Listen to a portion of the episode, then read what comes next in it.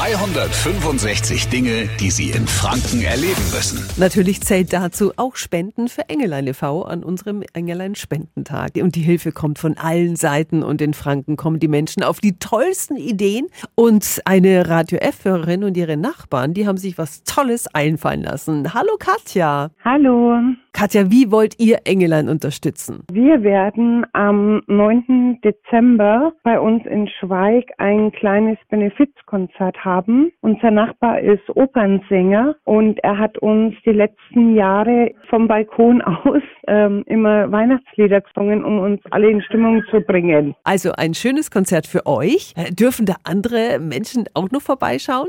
Ja, natürlich, sehr gerne. Wir freuen uns jeden, der kommt. Ähm, wir haben äh, Punsch, wir haben Glühwein, ein paar Plätzchen stehen da und gegen eine kleine Spende, wo wir uns wirklich freuen würden, für Engelein, da ähm, kann sich jeder gerne bedienen. Eine tolle Aktion am Radio F Spendentag. Alle Infos zum Spendentag heute finden Sie auf radiof.de.